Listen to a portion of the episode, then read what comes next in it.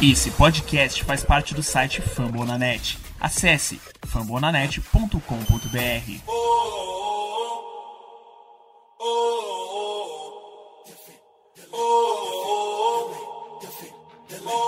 Cleveland, get on your feet and make some noise for your Cleveland Cavaliers! Let's Go Cavs, eu sou Robert Vinícius e este é o podcast da Cavaliers Brasil, que na participação desse, na gravação de mais um episódio do podcast da Cavaliers Brasil, este episódio número 12, aqui comigo o Victor e a Evelyn do perfil Cavaliers Brasil no Twitter. Evelyn, boa noite, tudo bem? Vamos para mais um episódio aí, falar sobre o Cleveland Cavaliers aí. E aí, gente, tudo bem? Estamos aqui de novo para fazer mais um episódio do nosso amado podcast para vocês. Hoje já introduzindo meio que o assunto assunto. A gente vai falar um pouquinho da temporada 2017-2018. Vamos falar mais, né, especificamente assim do efeito LeBron que ele trouxe para o time, como ele colocou praticamente o time todo nas costas e nos levou a mais uma final. Vitor, a Evelyn já deu a deixa. Bem sofrência por aí hoje, hein? Boa noite, boa tarde aí pra quem estiver ouvindo. Bom dia também. É, hoje a gente vai falar do, do ano de 2018, que foi, acho que sem dúvida, dos times da, da segunda passagem do LeBron pelo Cleveland, o pior, o que ele teve mais trabalho. E ainda assim, a gente conseguiu chegar nas finais meio aos trancos e barrancos, mas infelizmente fomos varridos. Né? Vamos falar um pouquinho sobre esse time hoje.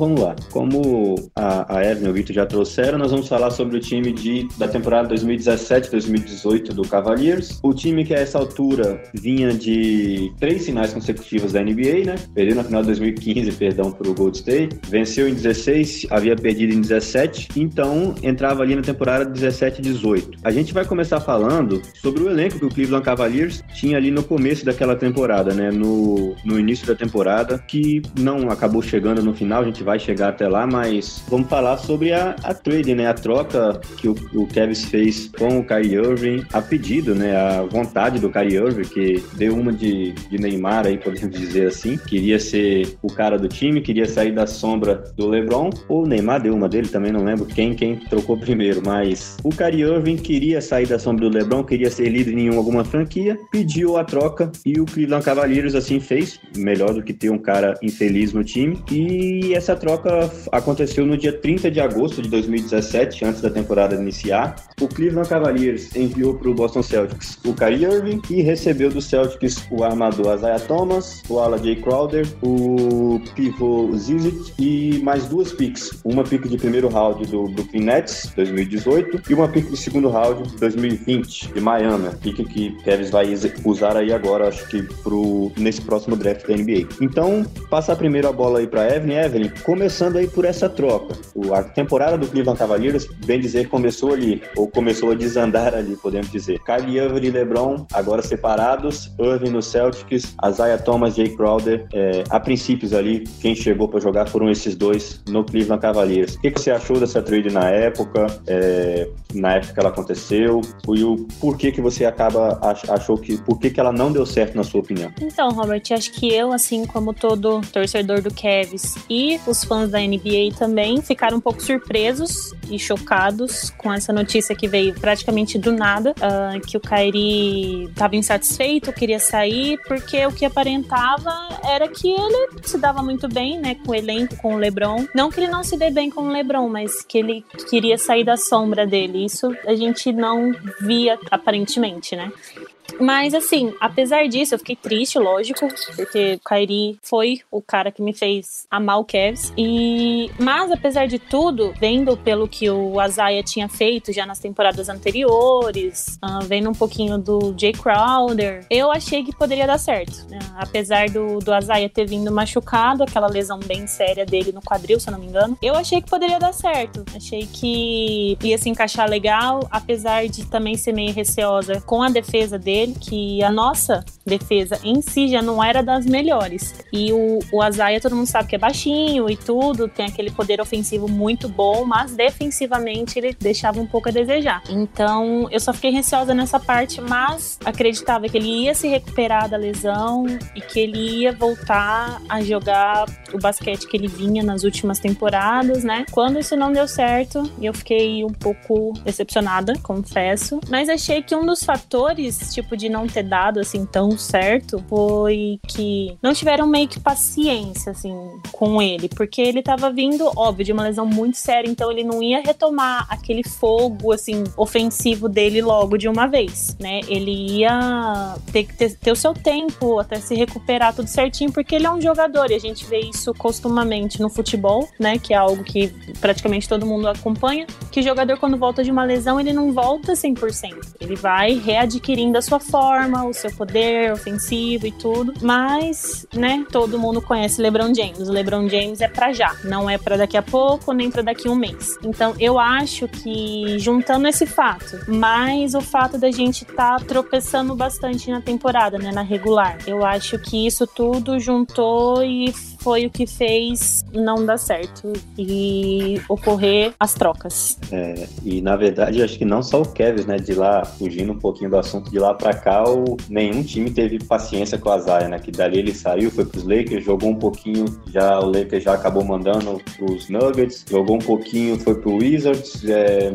também não chegou a jogar tanto no Wizards, quando se machucou, voltou para começou a jogar, foi pros Clippers e os Clippers ele nem foi apresentado, já foi já foi dispensado pensado. Então, né, não foi só o Kevs que teve essa falta de paciência com, com o Isaiah Thomas. Vitor, como a Evelyn deixou aí, o, o Isaiah Thomas ele, tá, ele tinha machucado, uma lesão séria aí no final da temporada. E até na época né, do que ah, noticiaram que o negócio podia acontecer, que o Kyrie queria ir pro Celtics, mas se ele fosse, tinha que vir o Isaiah. E aquele negócio ficava no vai ou não vai, de questão de exames médicos, do, da, do, da gravidade da lesão do Kyrie. Na sua opinião, foi errada o, assim, assim, obviamente, não a opinião de agora, depois do que aconteceu, mas na, o que você pensava na época, era errado o Cleveland Cavaliers trazer um cara que tinha uma lesão dessa gravidade, sabendo que isso poderia afetar no seu rendimento quando ele voltasse a jogar, ou não, ou feitos os exames médicos, você aprovou a trader ali na, naquela ocasião. Dá sua opinião pra gente aí sobre essa trade no início da temporada. Então,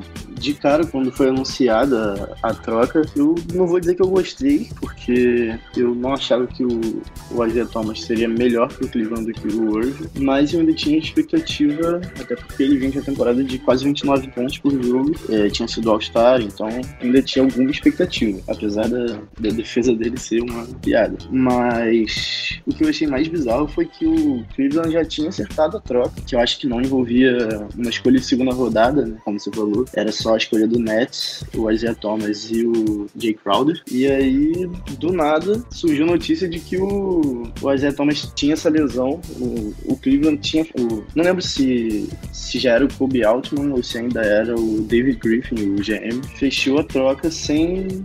meio que sem olhar os exames médicos, ou o Celtics não, não tinha enviado, algo do tipo. E aí o Cleveland ameaçou melar a troca, só que uma escolha de segundo round de 2020 fez o, o GM do Cleveland mudar de ideia, o que eu achei bem bizarro. E depois isso ficou comprovado que foi uma péssima troca pro Cavs. O Isaiah Thomas que vinha, como eu falei, de uma temporada de 29 pontos por jogo. Em 15 jogos, 14 como titular, fez apenas 14,7 pontos e com um aproveitamento muito fraco, de 36%, que é 36% no geral, não de 3 pontos, o que é bem, bem ruim e além de não acrescentar nada na defesa. E depois dessa lesão, realmente ele nunca mais conseguiu jogar, né? Ele foi pro, pro Lakers, jogou muito pouco, acabou a temporada, ele foi pro Denver, ele jogou só 12 jogos no Denver, mas se eu não me engano, ele teve uma lesão e aí não jogou o resto da temporada. E nessa temporada, como você disse, foi trocado do Washington pro Clippers e nem, nem vestiu a camisa. Foi dispensado e até a, a parada da temporada ele tava, tava sem time. Né? E provavelmente ainda tá sem time, né? É, o Azar Thomas. Ô Robert, só rapidinho pra, pra dar mais uma. Aproveitando o assunto do Azaia, ele, assim, quando voltou, ele fez a estreia em janeiro, né, de 2018. A temporada começou em outubro de 2017. Ele só veio fazer a sua estreia em janeiro de 2018 contra o Blazers. E todo mundo tava numa expectativa, né? E ele marcou 17 pontos em 19 minutos, uh, ajudando a gente na vitória lá. Então eu acho que assim, não sei se vocês também ficaram, mas eu fiquei assim, empolgada, porque, né, um cara que vem com essa lesão, joga só 19 minutos e marca 17 pontos e tal. Eu achei, assim, fiquei um pouquinho empolgada, achei que poderia dar certo, mas, uh, infelizmente, né, não foi assim tão bom. Porque teve aquela coisa de aqueles papos no vestiário, aquela coisa que o LeBron não tava muito pro lado dele, tanto é que tem aquela comemoração, né, que o LeBron sai correndo e tromba com o, o Cherry no ar e o Azaia tá lá de braço aberto para ele, ele, tipo, desvia do Azaia. Então, depois disso também que começou a surgir essa coisa de que, ó, o LeBron não quer o Azaia, o LeBron não gosta do Azaia, e foi também um dos fatores determinantes que acabou fazendo ele ser trocado. exato, né? Eu acho que o Le... a gente vai, vai falando no decorrer do episódio do, do tamanho do LeBron, a influência do LeBron no time de 2017-2018, e a gente já sabe que essa influência não era só dentro de quadra atuando, né? Era também, tinha, obviamente, nome forte e, e dificilmente algum jogador sobreviveria nesse Cleveland, no Cleveland Cavaliers aí sem a, a aprovação do LeBron, podemos assim dizer. Gente, mas também, só pra não, também, só pra não parecer que foi por causa disso que ele foi trocado, por causa de, de uma possível, uma, uma relação não muito boa com o LeBron, ele realmente não, não tava conseguindo jogar. Ele, o time com ele em quadra era muito pior do que sem ele. Até porque, como a gente falou, na defesa ele não, não ajudava em nada e no ataque ele tava sendo muito pouco, muito pouco efetivo, né? Ele tava com muito ruim nos arremessos. Vamos aproveitar então que tá dando um assunto bacana aí essa discussão Isaiah Thomas e o que que aconteceu, os principais fatores, é, mas eu, eu fico mais para a questão do que a Evelyn falou, tipo, poxa, você termina a temporada da NBA e começa em que? No, no mês de, começou no mês de outubro, a temporada começou em outubro, você vem de duas temporadas como All-Star, você vem de uma temporada como o, o cara que tem a maior, o, a maior pontuação por jogo da história do, do, do Boston Celtics, que foi os 29 pontos do Azaia de média na temporada anterior. Aí você fica outubro, novembro, dezembro, perde ali três meses, três meses e meio, quatro meses de jogos, e você chega, tipo, com 14 jogos como titular, o pessoal já quer que, poxa, você tem que repetir a atuação do, do, do Boston Celtics, ou senão você tem que você tem que ser o cara, não o cara do time, porque tinha um LeBron, mas você tem que se jogar igual jogava o Irving. Isso com 14 jogos, você voltando de 3, 4 meses parado, sem contar o tempo que dá do final da temporada de 15, 16, da temporada 16, 17. Então, tipo, acho que foi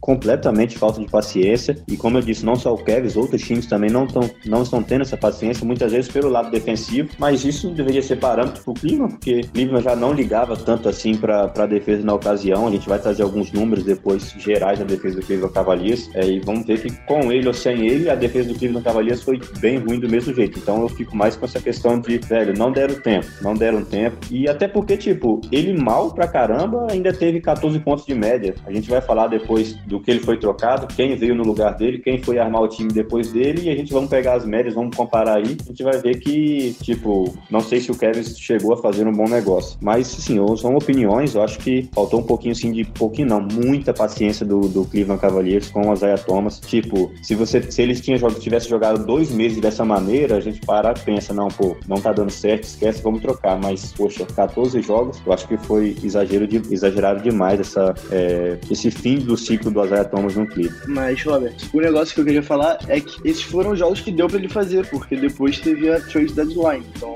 se o Kevin não trocasse ele, não ia ter mais como trocar, entendeu? Essa é... Não, sim. Acho que por é... isso também que não teve, não tiveram paciência para esperar mais, porque não tinha muito tempo. A troca dele, inclusive, acho que foi no, foi no último dia da, da trade deadline, né? Mas assim, é, na minha opinião, eu, tipo, o Cleveland Cavaliers iria se classificar para os playoffs, a gente vai, eu vou trazer os números aqui agora, iria para os playoffs, nos playoffs o, as médias do Isaiah Thomas eram boas, e tipo, não deu certo, ok, no, na próxima off-season ele sai, a gente troca, etc. Mas seria, é uma opinião minha, seria o que eu faria, mas foi. Robert, eu acho assim, essa é uma opinião minha, algo que eu penso, assim, uh, que o Kevs, após ter pego os exames do Azaia, viu o negócio da lesão, viu que poderia ser grave, que ele poderia não voltar a ser o Azaia que eles esperavam que ele voltasse a ser, e eles assim, aceitaram a trade já pensando numa possível troca na trade deadline, entendeu? Assim, vamos pegar o Azaia do jeito que ele tá e na trade a gente já tenta ver algum negócio melhor pra gente, porque o Kyrie ia sair de qualquer jeito. Ele queria ir pro Celtics. Então, assim, eu acho que para não irritar nenhum nem outro, nem alguma coisa, era o que ia vir de qualquer jeito, porque o Kevin nunca foi lá de fazer bons negócios, né? Então,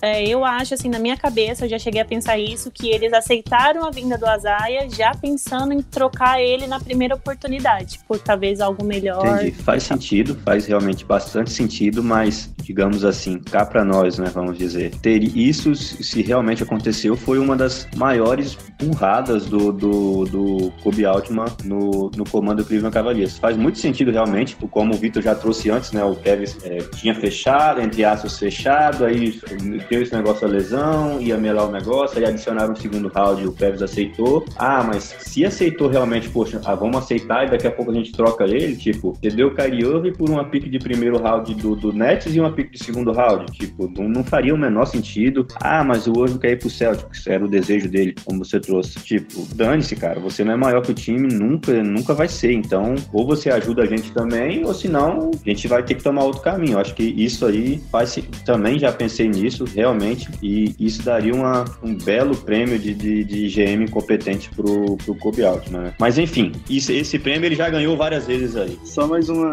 uma coisa que eu acabei de ver aqui, na verdade, que dos que pode ter pesado também pra fazer a troca, né? É, a troca que eu digo de mandar ele para pro Lakers. Embora, sim. Dos 15 jogos, né? Foram 15 jogos, isso, 15 jogos que ele fez pelo Cavs. Em 11, o plus-minus dele, né? Que o pessoal que não sabe é a diferença de, de pontos em relação ao outro time, enquanto o jogador tá em quadra, foi negativo em 11 dos 15 jogos. Então, com ele em quadra, o Cavs estava sempre perdendo. Isso também pode ter É um, influenciado aí a troca. é, é um outro ponto, sim. E mas a gente vai chegar ali então, é, como antes de chegar nessa passagem dessas trocas, eu acho que vai ter um, um ponto que contraria um pouquinho essa, essa questão, mas aí a gente deixa para falar quando chegar lá, quando chegar mais à frente na época da troca, eu, eu passo esse ponto que, na minha opinião, contraria que não seria só essa questão do plus minor ou ela não seria a questão mais importante.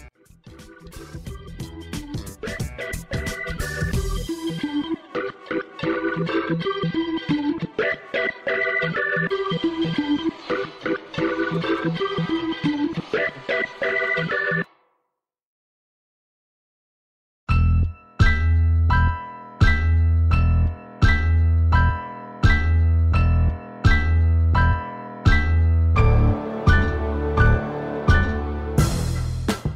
Vamos lá. Então, no início da temporada, essa troca foi o que bombou ali no, na, nos, nos rumores de Cleveland. Veio a Isaiah Thomas, veio Jay Crowder. Quem chegou no Cleveland Cavaliers também, na ocasião, Derrick Rose, é, depois de várias temporadas com o, o, o Chicago Bulls. Ele que já tinha sido MVP, várias vezes All-Star, chegou no Cleveland Cavaliers, juntou, se juntou a Isaiah Thomas, a Jay Crowder, a Dwayne Wade, contrato de um ano também. Entre outros nomes, José Calderon, armador, o Jeff Green, o, o, o Osman. O contrato do Derrick Rose na época foi de 2 milhões e 1, do Ray de 2,3. Esses jogadores que nós já estamos acostumados, mais os que os, os finalistas da, das últimas temporadas ali, 15, 16, 16, 17, que era o Tristan Thompson, o Kevin Love, o J.R. Smith, o Shumper. Então, basicamente, o Kevin começou a temporada, como a gente estava conversando com a Evelyn aqui antes de começar a gravação, a gente estava falando, o time que iniciou a temporada ali foi o Derrick Rose na 1, com Wade, Jay Crowder, LeBron James e Kevin Love. Aí esse time tinha na, na vindo do banco ali, vindo na rotação, tinha o, o Seriosma,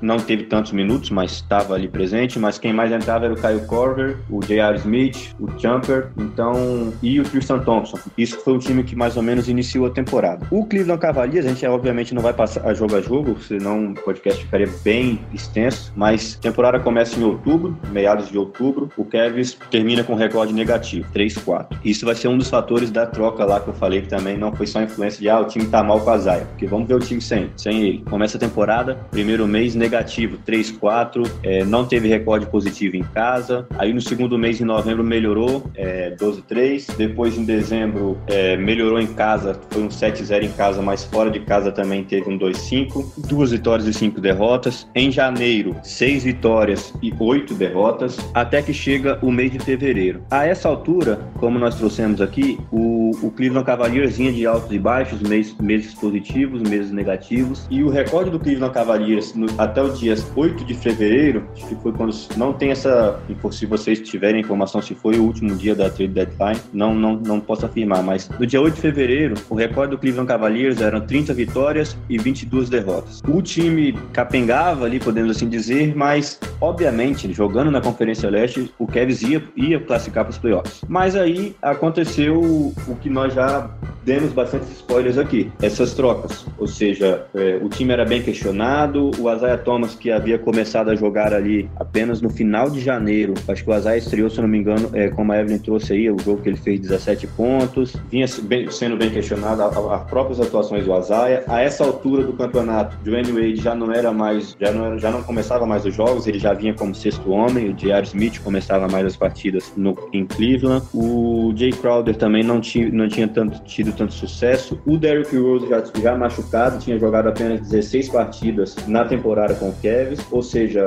de início, aquelas fotos que sempre saem de início ali, olha o Cavs 2017, 18. Isaiah Thomas, Derrick Rose, Dwayne Wade, LeBron James, isso aí teria sido só no, no papel, podemos assim dizer. Cleveland chega a fevereiro ali bem, bem balançado, é, críticas, etc. E no dia 8 de fevereiro, com o recorde de 30 a 22, o Cleveland Cavaliers resolve fazer trocas, resolve se movimentar é, no mercado e as trocas foram as seguintes. Vamos lá: Cleveland Cavaliers, Sacramento Kings e Utah Jazz. Esses três, uma troca tripla aí. Cleveland recebeu Rodney Wood, do chutador de Utah, George Hill, armador dos, dos Kings, e o, um jogador aqui que eu não, não consigo nem, não sei nem ler o nome direito dele, o... Ah não, foi, algum, foi alguém que veio do draft, se não me engano. Mas, assim, Cleveland recebeu realmente, nessa troca, foi, apenas, foi o, o e o George Hill. O Sacramento recebeu do Cleveland o Iman Shumpert e recebeu o Joey Johnson lá do, de Utah. E o Utah ficou com Jay Crowder de Cleveland e Derrick Rose. Essa teria sido a primeira troca ali. Gente, depois eu vou passar pro, pro Evelyn, pra, pra Evelyn e pro Vitor, pra eles derem, darem as opiniões dele a respeito dessas trocas. E a segunda troca, segunda movimentação do dia do Cleveland Cavaliers, foi com o Los Angeles Lakers. Cleveland enviou o Chan Free, uma pick de primeiro round de 2018 e o Isaiah Thomas e recebeu em troca Larry Nance Jr. e o nosso querido e amado eterno Jordan Clarkson. Ah, e teve mais uma, teve uma terceira troca ainda no, no dia 8 de fevereiro, que foi que Cleveland recebeu uma pick de segundo round de 2024 e enviou, olha só, hein, uma pick condicional de segundo round de 2024 para enviar nada mais nada menos o Dwayne Wade para Miami, para vocês verem o o que, como foram essas trocas, né? Então. É tipo trocar um, é tipo trocar um banquete por duas balas em uma Duas cocada. balas e uma cocada no futuro. Isso, daqui a seis anos, talvez quando isso não vale, não vale mais nada. Tipo, o que, que o Kevin vai fazer com uma pick de segundo round de 2024? Pelo amor de Deus, não faz sentido. Acho que ali envolveu uma questão do Wade querer sair, o Wade só tinha um ano de Exatamente. contrato. Voltar para Miami. Exato, mas é isso que eu falo da questão que envolve bastante o Alton. Como foi o Kyrie Irving, queria sair, queria ir pro Celtics. O Wade queria sair, queria pro Miami. Mas, poxa, ok, os caras são gigantes na liga, mas eles nunca vão ser maiores que o Cleveland Cavaliers. Vocês querem sair, querem ir pra tal time? Querem, mas peraí, vamos negociar alguma coisinha melhor. Aí, tipo, ah, toma aqui, ó, uma banana e uma rapadura. Ah, beleza, toma o Wade pra você. Poxa, não é assim. Mesmo que os caras queiram sair, daria pra negociar algo melhor, na minha opinião. A, a troca do, do Wade, acho que diferente da do, do Kyrie, que realmente é uma troca muito ruim, eu acho que o, o Altman aceitou fazer essa troca também porque o, o Wade não tava jogando tudo aquilo que se esperava. Acho que se esperava muito mais dele, né? E, pelo que diziam, tinha algum clima ali com ele no vestiário que a maioria dos jogadores parecia que não não tava curtindo muito ele. Simplificando então, era um azar danado do torcedor do Cavs na temporada até então, que clima com o Dwayne Wade, climão com o Isaiah Thomas, é Derrick Rose naquele negócio de machuca, não quero voltar a jogar, vai voltar, não vai. O Derrick Rose é o próprio climão, então, né, a gente já tem essa. Então, tipo, aquele time dos sonhos no começo virou um pesadelo, na verdade, ali no, no meio da temporada, né? Sim, o Dwayne Wade, eu lembro quando anunciaram que ele foi contratado, eu, tudo que eu imaginava era ponte aérea do Dwayne Wade, LeBron James, todo jogo, e o que eu vi foi o Dwayne Wade amassando o ar. Gente, saiu na época assim, né, que antes mesmo da temporada começar, que anunciaram as vindas de, do Azaia, do Wade, teve uma festa que o LeBron, o Azaia e o Wade foram, tiraram uma foto e eu usei essa foto como papel de parede do meu celular acho que uns três meses. Tipo, foi muito frustrante, muito frustrante. A gente já sabe quem zicou o Kevin 2018. Ô, Vitor, você me respeita. um outro dado rapidinho aqui. O Azaia tinha feito 14 jogos com o Cleveland e nesses 14 jogos ele foi o, o cestinha em três desses jogos e foi o líder de assistências em mais dois, em jogos diferentes. Então, tipo, de 14 jogos em cinco ali, em mais de, em, em cinco jogos de 14 ele foi ou cestinha ou líder de assistência. Mas como o Vitor trouxe também, é, o... foram 15 jogos, Robert. Mas eu acho que começando ali foram foram 14. Não sei, eu acho que entre 14, 15 jogos então. Sim, sim. Que é a foram, estatística real. Foram 15 jogos e 14 como titular. Então, arredondando um terço em, em um terço dos jogos, ou ele foi cestinha ou líder de assistência. Mas como o Victor trouxe, o aproveitamento dele era bem abaixo, era bem ruim e nesses, 14, nesses 15 jogos. E o dos minor também não era, era negativo. Acontece a troca e agora eu quero saber da opinião, assim como eu perguntei da opinião de vocês ali lá no começo, da troca do Azaia com o Irving, eu quero saber de vocês, se começar aí pelo Vitor, na ocasião, Vitor, o que, que você pensou dessas trades? É claro que hoje a gente olha, pô, essa aqui deu certo, esse jogador veio, foi ok, mas na época que as trades aconteceram, no dia 8 de fevereiro de 2018, o que, que você pensou, o que, que você achou dessas trades, do Rudy, o Rio chegando, o Champer saindo, o Crowder e o Derrick Rose saindo, Larry Nance e Jordan Clarkson saindo o Isaiah, o Free. Conta pra gente aí o que, que você pensou na ocasião. Então, o, a troca do Dwayne Wade, como você falou, na hora eu não entendi nada, mas do, depois, conforme foram saindo, saindo as notícias de relacionamento e tudo mais, parece que ele pediu para voltar para Miami, eu entendi a chegada do George Hill. George Hill e quem que chegou com ele? O Hood. Rodney Hood. Rodney Hood. A princípio gostei, principalmente porque era uma mudança no time e o time, como o Robert falou um pouco mais cedo, estava cambaleando na temporada, né? Não, não conseguia engatar uma sequência boa de vitórias. Tava 30-22, né, Robert? Isso. É, então não, não, não tinha empolgado. Então, a princípio, eu achei uma, uma troca ok. Achei ok como uma tentativa de dar uma chacoalhada. E a troca pelo Jordan Clarkson e Larry Nance Jr., eu vou falar que na hora eu achei muito boa a troca na hora, até porque vendo de longe, eu achava que o Jordan Clarkson era um jogador. quem, quem me conhece sabe que eu mudei essa opinião bem rapidamente e eu não aguentava mais Jordan Clarkson no início dessa temporada, mas eu sempre via ele nos jogos do Lakers como um cara que vinha do banco e pontuava bastante e eu nunca percebi que ele não passava a bola para ninguém e errava muitos arremessos. E o Larry Nance também sempre gostei dele, principalmente por causa das, das enterradas que eu vi e por ser filho de um, de um ídolo do Kevin, né? Achei bem legal a troca. E no final das contas, olhando de hoje, cara, eu acho que não mudou muito, não. Não sei se não acho que sido que tenha piorado o time, mas também acho que não melhorou tanto. Acho que ah, do Larry Nance eu fui. Eu acho que esse negócio de ah, o pai foi ídolo, o filho tem que jogar lá, não dá certo. é, na é, minoria às vezes que dão certo isso daí. Mas o Larry Nance tá aí, tá fazendo, acho que tá fazendo um bom trabalho em Cleveland, com suas enterradas sensacionais aí. Evelyn, o que, que você achou na ocasião aí dessas trocas, esses novos nomes em Cleveland, os nomes experientes que saíram? Qual foi a sua opinião na época? Então, eu gostei bastante da vinda do Hood também. Eu assisti bastante jogos dele e eu gostava do jeito que ele trabalhava com a bola. George Hill eu não tinha tanto conhecimento assim, mas aí para mim chegou uma incógnita, porque eu realmente não me lembrava do jogo dele, então eu não imaginava como ele poderia encaixar com o LeBron e companhia. Em relação ao Larry Nance Jr. e ao Jordan Clarkson, Jordan Clarkson, eterno amor do Victor, como todos sabemos, ele, os dois, eu achei que vingariam, assim, de uma certa forma. Eu achei que eles agregariam bastante, pensando na época, né? Achei que eles agregariam bastante por serem jovens, uh, por terem uma, uma movimentação de bola mais rápida. Eu acho que eu achei que isso iria ajudar o LeBron, né? De certa forma, ia ser o que ele precisava, o que ele queria. Então, tanto é que se eu não me engano, vocês me corrijam se eu estiver errada, mas pelo que eu me lembro e dei uma pesquisada também, depois que eles chegaram, a gente teve uma run de 18 vitórias e apenas uma derrota, que foi o que ajudou a gente a dar um salto bastante assim alto na, na seeds.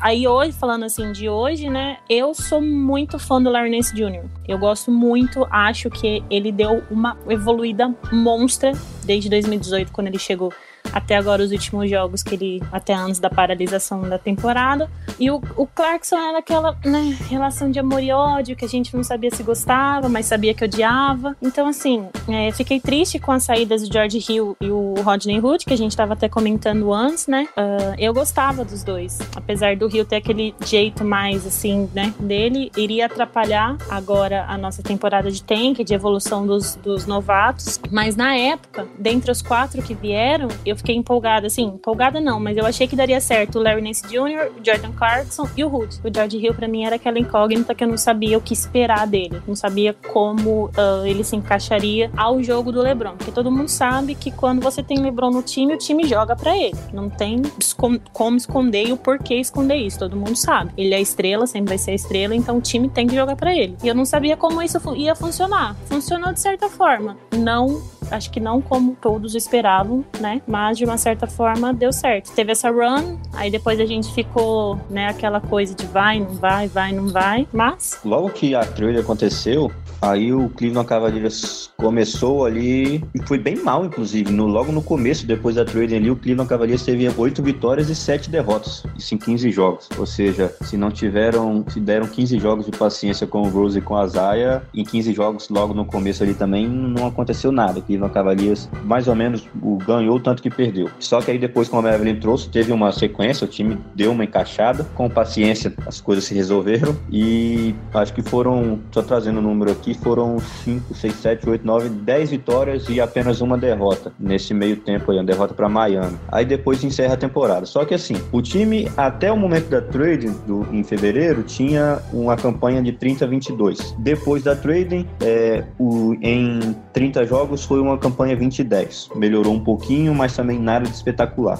É, sobre as trades, na época, eu lembro que, na minha opinião, é, eu sou o cara que eu gosto de analisar bastante a estatística, porque, sei lá, você tá na NBA, no, na, na NBA, você tá na MLB, na MLB, na NBA, a estatística, na verdade, acaba mandando no esporte, porque você chega na NBA, quem fizer mais pontos ganha. Você tem um time que tem é, uma média dentro de casa tal, você tem um time, e esse mesmo time fora de casa não vai tão bem, tem uma pontuação tal, toma tantos pontos. Isso influencia bastante. A média dos jogadores, aproveitamento de field goal, tudo isso, na época eu lembro que eu fui olhar e, tipo, quando eu vi que, beleza, a gente tava se livrando ali de Derrick Rose, Isaiah Thomas, é, Jay Crowder, caras experientes, caras que tinham médias espetaculares ali até chegar na até começar a temporada, na verdade, a temporada estavam bem maus. E você tinha adquirido ali, vamos lá, o George Hill, que nunca tinha uma média, nunca teve uma média de 12 pontos na carreira, nunca tinha dado, acho que em um ano da carreira o George Hill deu, deu mais, deu pelo menos cinco assistências de média. Isso para um armador. Ah, mas ele, ele, é, ele não, não é um cara playmaker, ele não fica tanto com a bola para armar, ele mais chuta, etc. Não tem 10, tem, não tem 10 pontos de média também. Isso foi o que eu pensei na ocasião. Penso até hoje, na verdade, do George Hill, odeio o George Hill. E o Hood, que era um cara que era mais interessante, veio de Utah, era um cara que agregava mais ali um elenco contender, mas também em comparação assim de quem saiu para o Rudy chegar, não fiquei feliz na ocasião. Larry Nance e Jordan Clarkson era questão de, poxa, os caras tinham realmente um teto, até tem na verdade até hoje. O Larry Nance é jovem, tem bastante coisa para desenvolver. O Clarkson já foi, mas na ocasião, tipo, se o Kevin estava trocando, na minha, foi o que eu pensei na época, como eu falei, hoje é bem mais fácil falar, mas na época eu pensei foi, se o Kevin está trocando, beleza, está se livrando do azar, etc., pensando nessa temporada, querendo resultados para agora, para essa temporada, tipo, você trazer o Larry Nance e Jordan Clarkson, não ia agregar tanto, porque seriam caras que estavam ainda, que seriam caras para se desenvolverem ainda no, no time e na liga. Então eu tinha desaprovado as três trades na ocasião, eu lembro que fiquei realmente com a do, do Rio e do Rudy, fiquei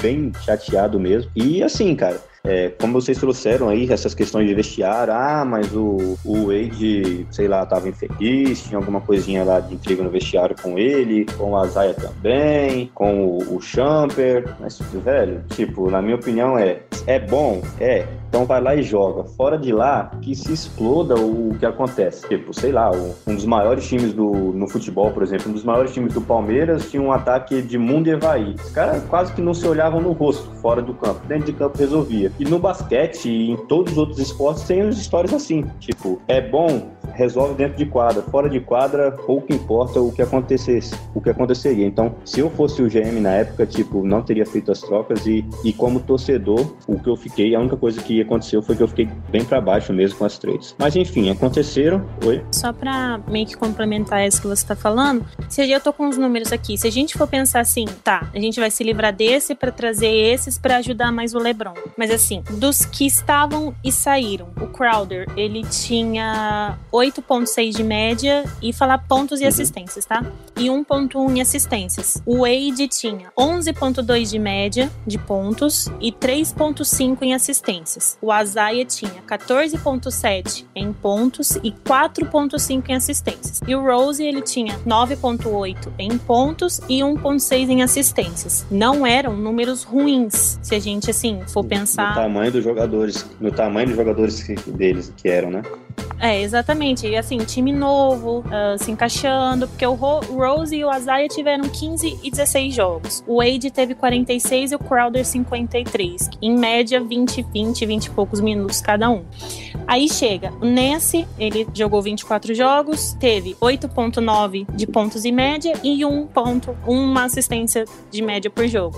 Ficava ali, batia praticamente a mesma coisa com o Crowder. O Clarkson, 12.6 em pontos, 1.7 em assistências. Batia ali com o Azaia, que foi o maior uh, em questão de pontos mas que ficava muito atrás em relação a assistências. Hill, ele teve 9.4 em pontos e 2.8 em assistências, como você tinha dito, um armador, um número extremamente baixo, né? Aí ele ficava ali batendo de frente com o Rose. O Hood, que teve 10.8 em pontos e 1.4 em assistências, batendo de frente com o Wade. Então, se for ver, ficou basicamente elas por elas e até um pouco menos. Então, assim, olhando friamente números agora, depois que a temporada acabou, as trocas realmente não foram boas, porque o Wade, o Azaia, Derrick Rose, eles com certeza poderiam agregar muito mais pro time, principalmente em playoffs, que é o que realmente Aí importa para todo mundo. você chegou né? no ponto principal de toda a face da Terra, que é o seguinte: o Cleveland Cavaliers trocou tudo que se foi noticiado porque estava insatisfeito com o desempenho do time até ali, é, queria que mudasse logo o jeito de jogar, trazer novos jogadores para resolver para aquela temporada. Só que os caras que o Cleveland Cavaliers trouxeram não, não, é, não tinha histórico de, de, de, de muitos pontos, de muitas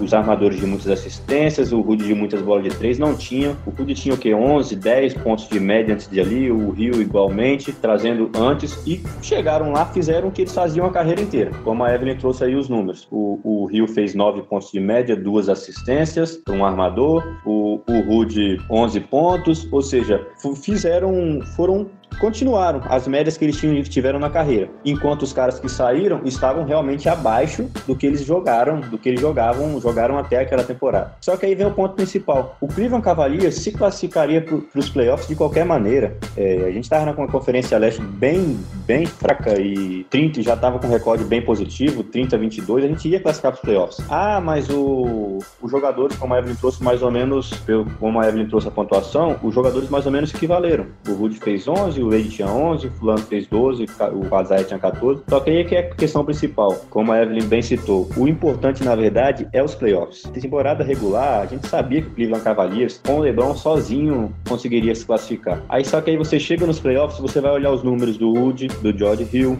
do Larry Nance, do Jordan Clarkson, e aí você pega os números de playoffs do Isaiah Thomas, que eu vou trazer do Isaiah Thomas e dos outros jogadores que saíram, que eu tenho aqui. O Isaiah tinha média nos playoffs de 25 pontos por jogo na última temporada com o Celtic, e na outra também mais de 20 pontos de média nos playoffs. O, o Derrick Rose, as duas últimas aspas, teve média nos playoffs de 26 e 27 pontos no Chicago Bulls. Mas, Robert, eu acho que tem que comparar também a temporada regular que eles tiveram e a temporada de playoffs, porque, assim, se o Isaiah Thomas teve 29 pontos por jogo na temporada anterior e 20 tantos nos playoffs, é, era de se esperar. Agora, ele teve uma, uma queda muito, muito acentuada e tá fazendo 14 pontos na temporada, na temporada regular. Eu concordo. Só que o ponto que eu quero chegar é o seguinte: eu concordo, nossa, é como não tem comparação, ninguém. É, olha o Azaia Thomas, do, a, a especulação que ele chegou em Cleveland, o Azaia que chegou e o Azaia que tava jogando. Era muito abaixo, 14 pontos, cara.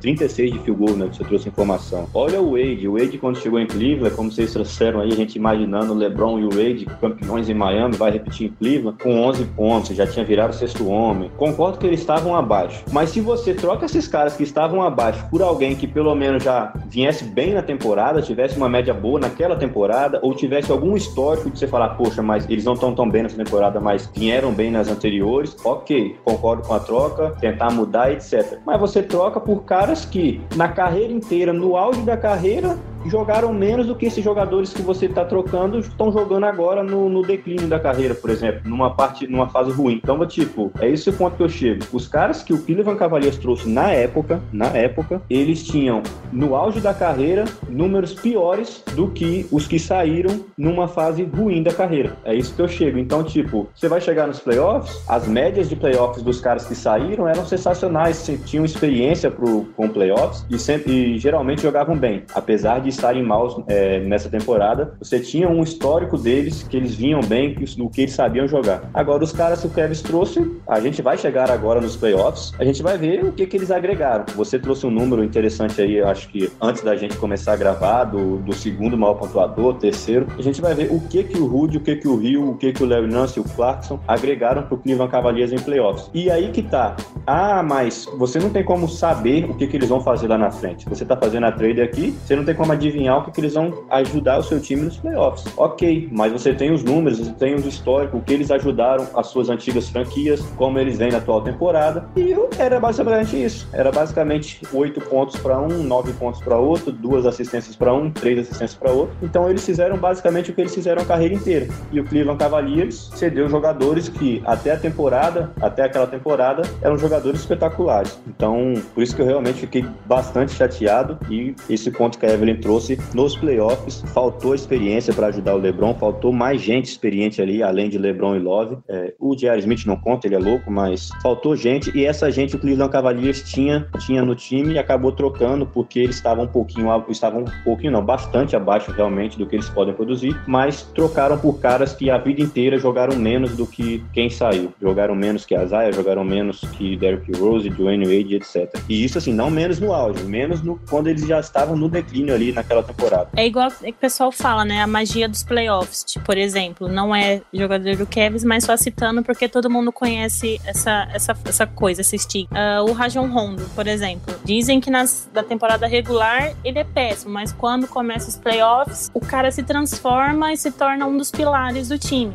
Então, assim, o Wade, o Derrick Rose, o próprio Azaia, que veio de dois anos de playoffs muito bons, que você já citou, eles são, assim, igual a gente usa aquela expressão, macaco velho. Então, assim, eles têm a manha, eles sabem jogar. Uh, diferente dos outros, que também já tinham algumas temporadas aí na, na liga, mas não são tão experientes, né? Então, eu acho que essa, talvez, um dos outros fatores que ajudou a não ter dado certo foi essa, abre aspas, falta de experiência, fecha aspas, dos meninos né, que chegaram em relação aos que saíram. Sim, perceba que eu não tô falando que, tipo, que o Isaiah Thomas estava bem, não só o Isaiah, no caso, né, que o Wade estava bem na, na, ocasião, ou que o Derrick Rose estava. Lógico que não, eles estavam bem abaixo do que eles poderiam produzir, do nome que eles tinham, mas, como você disse, a experiência conta, o Cleveland Cavaliers sabia que ia se classificar para os playoffs, acho que não passou em momento algum na cabeça de alguém lá de Cleveland em fevereiro, o time com 30-22 na Conferência Leste, que o time correria risco de não se classificar.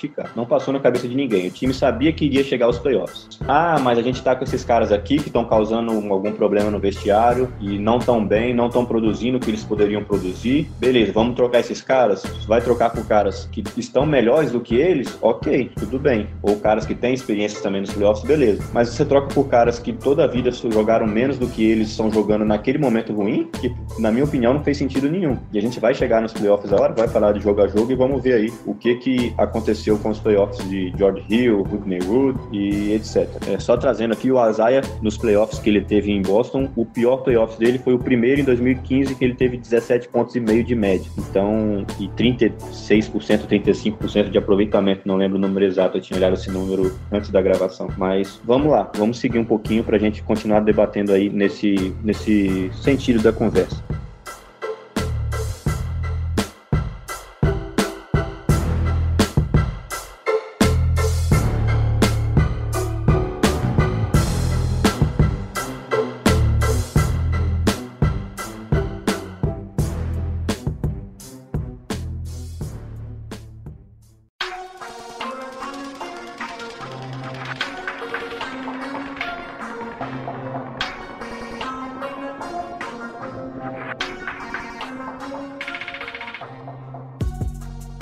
Eu disse, o Cleveland Cavaliers terminou a temporada ali depois que das trades fez 20 e 10, totalizando na temporada 50 vitórias e 32 derrotas. Isso foi suficiente para o Cleveland Cavaliers se classificar em quarto aí na conferência é, leste. Só trazendo a classificação da época, foi o Toronto em primeiro, Toronto Raptors em primeiro lugar, Boston Celtics em segundo, Philadelphia 76ers em terceiro, Cavs em quarto, Pacers Heat em sexto, Bucks em sétimo e o Washington Wizards em oitavo. Então, o Cleveland Cavaliers passava ali, classificava-se aos playoffs para enfrentar o Indiana Pacers em uma série de melhor de sete jogos. Essa foi uma série, foi uma série bem, bem legal de se ver para quem não torcia aprendendo os dois times. Não sei quem torcia, foi um pouco, foi bem teste para cardíaco, né? Que a série foi no, já no primeiro round dos playoffs. A série foi pro jogo 7 é, e eu vou passar pro pessoal aí falar um pouquinho sobre essa série em si. Se vocês quiserem trazer números, podem trazer, fiquem à vontade, ou mais mesmo desempenho em si. É, vocês podem falar aí, Vitor, essa que foi para você essa série contra Indiana's Pacers, decidida apenas no jogo 7. E o que, que foi o LeBron nessa, nessa série, né? Que só rapidinho aqui, você clica aqui, eu acabei de clicar.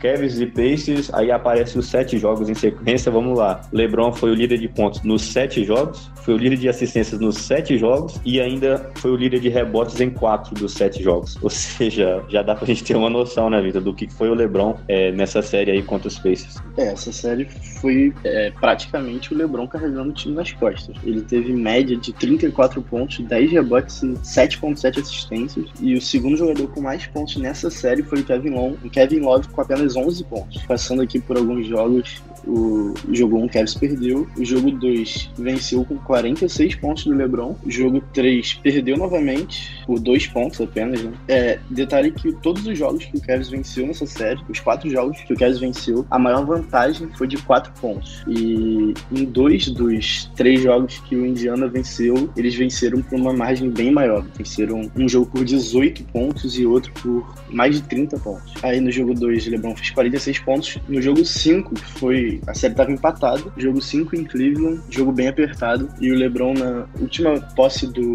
do Pacers, dá um toco no Oladipo. E aí, na, no lance seguinte, ele mete aquele game winner, que acho que todo mundo lembra, de 3 pontos. E mais um jogo que ele terminou com 44 pontos. E aí forçou o jogo 6. Forçou não, né? Fomos pro jogo 6 em Indiana. Eles venceram, que foi o jogo foi 121 a 87. E aí, jogo 7 em Cleveland. Eu admito que eu tava muito pessimista, porque depois do jogo 6 eu achei que a gente não tinha mais como vencer. E mais uma vez o LeBron carregou o time nas costas, fez 45 pontos. E a gente venceu por apenas 3, 4 pontos de diferença. Mas Mais um detalhe dessa série é que em todos os jogos que o Cleveland ganhou, o LeBron fez pelo menos 30 pontos, sendo que em três dos quatro, das quatro vitórias ele fez pelo menos 44 pontos. Foi um jogo de 44, um de 45, um de 46. É, aquele jogo, aquele jogo 6 principalmente, deu uma desanimada legal, né? Tipo, isso eu não lembro o placar exato, mas 120 e a, o Kevin acho que não chegou a fazer 90 pontos. Foi, foi 120, 121 a 87. Tá, aí você chega de um jogo 6 desse pra vir pro jogo 7, no, no mais pessimista que o mais otimista, quer dizer que o torcedor seja, é bem difícil. Antes de passar pra Evelyn, só trazendo, acho que na minha opinião, aquele time do Indiana em si era um time melhor treinado do que o time do Cleveland Cavaliers. O Cavaliers era realmente joga no LeBron e vamos ver no que dá. Era um time bem entrosado dos Pacers com o Bogdanovic, o Oladipo, o Miles Turner, o Young, o, o Darren Collison. Aí no banco também tinha o Lance, o Lance Gibson, o Domantas Sabonis.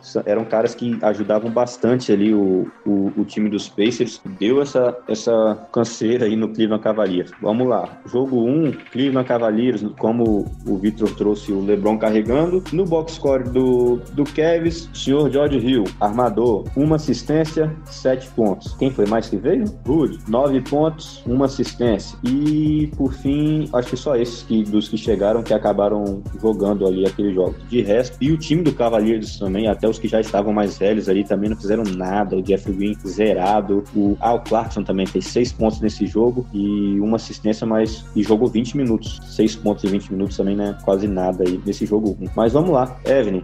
Essa série dos Pacers, fala um pouquinho pra gente aí do que você achou na ocasião. Tava otimista com esse jogo 7 aí, após um, uma lavada no jogo 6. O Indiana jogando bem melhor nas suas vitórias do que o Cleveland Cavaliers, sempre jogando ali pra última posse. É, assim, otimista a gente fica, né? Principalmente porque, assim, antes da série começar, na temporada anterior a gente tinha varrido o Pacers, né? Então, era basicamente eles tinham o mesmo time, se eu não me engano. E aí a gente fica na expectativa boa. Eu eu jurava, jurava que não iria, assim, que se eles ganhassem ia ser um, dois jogos. Não imaginava de forma alguma que ia para sete jogos. Cara, eu juro para vocês, quando chegou nesse jogo 6, que teve essa diferença de 34 pontos, eu falei, cara, ou o LeBron vai vir com sangue no olho, querendo atropelar até a mãe se a mãe estiver em quadra, ou então vai vir tipo, ah, dane-se, acabou, ninguém tá me ajudando mesmo, pra que, que eu vou ficar me matando sozinho? Mas como todo mundo conhece LeBron James, né? Ele veio e fez o show, 45 pontos, 7 assistências. E assim, nesses playoffs, inclusive, só trazendo uma informação,